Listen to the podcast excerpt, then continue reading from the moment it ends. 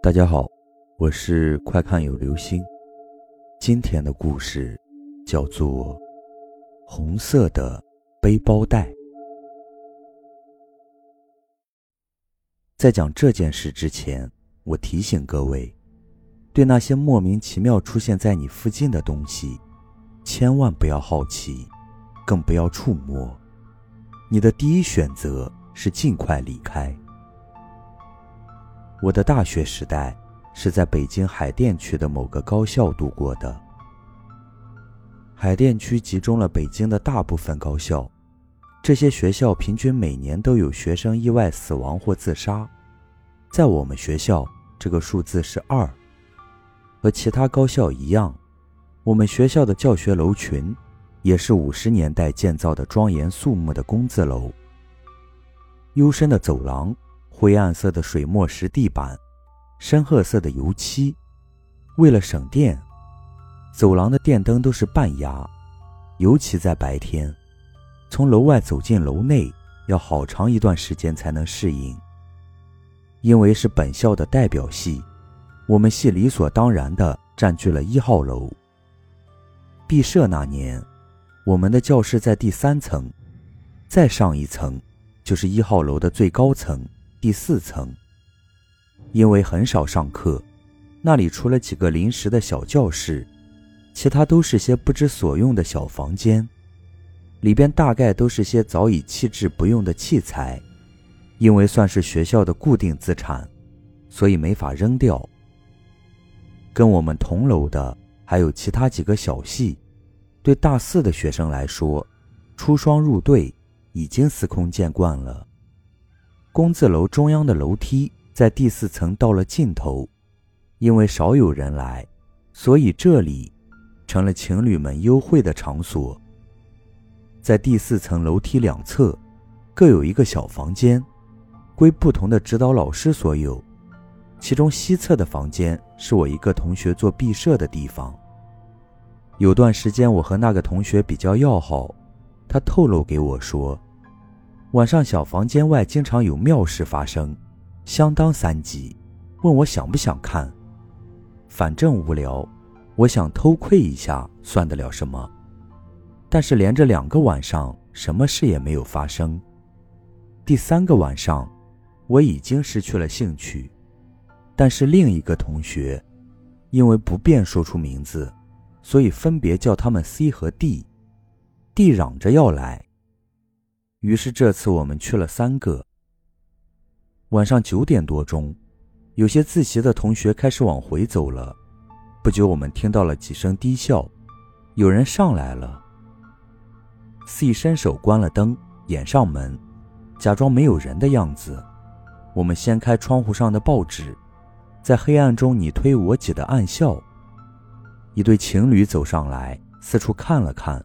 就开始肆无忌惮地粘在一起亲吻，男的拿手在女的身上乱摸，女的一边痴痴笑，一边故作生气地往男的身上捶。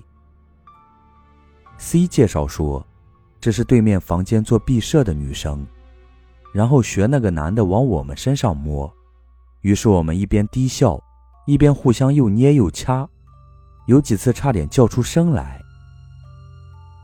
好景不长。那对情侣很快就分开了，两个人说了几句话，男的下楼去了。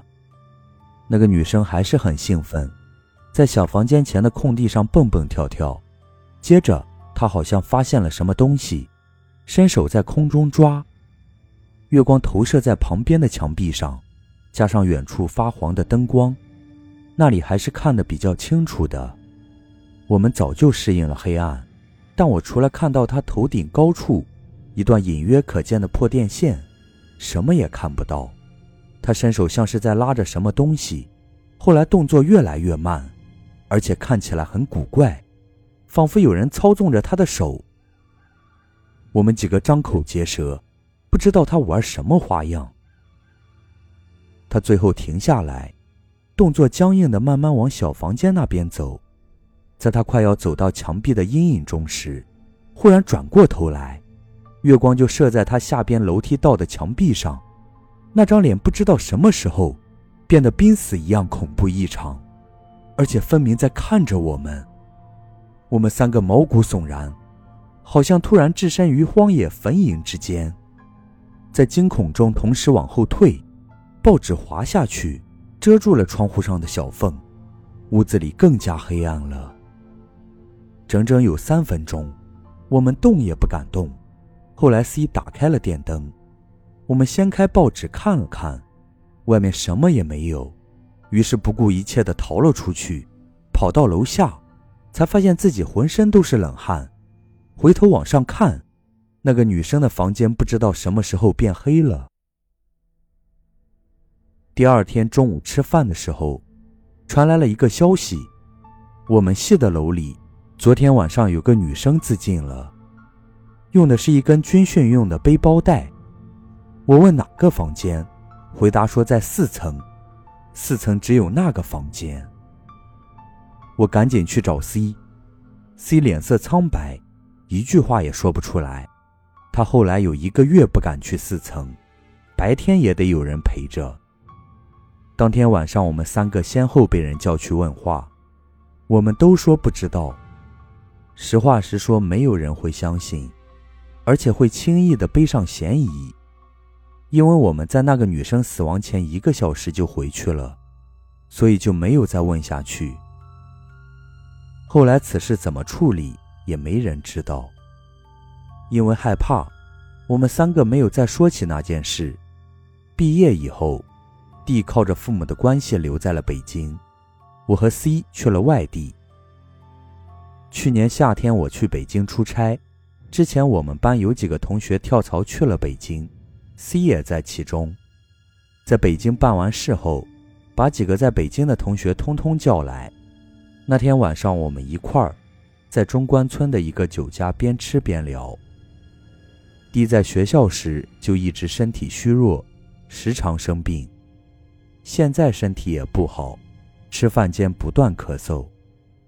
到了差不多的时候，我忽然想起那件事，把 C 和 D 都叫过来，打算讨论一下那天晚上那个女生到底在做什么动作。D 咳嗽了一声。疑惑地说：“什么动作？你们没看到？”我和 C 互相惊愕地看了看对方，一再追问。D 说：“那个女生在拉一卷背包带，那东西就搭在破电线上。我当时奇怪，背包带怎么有红色的？”我和 C 面面相觑，一起转身往窗外看。夜色中的中关村小巷。一片漆黑。好了，这就是今天的故事。红色的背包带。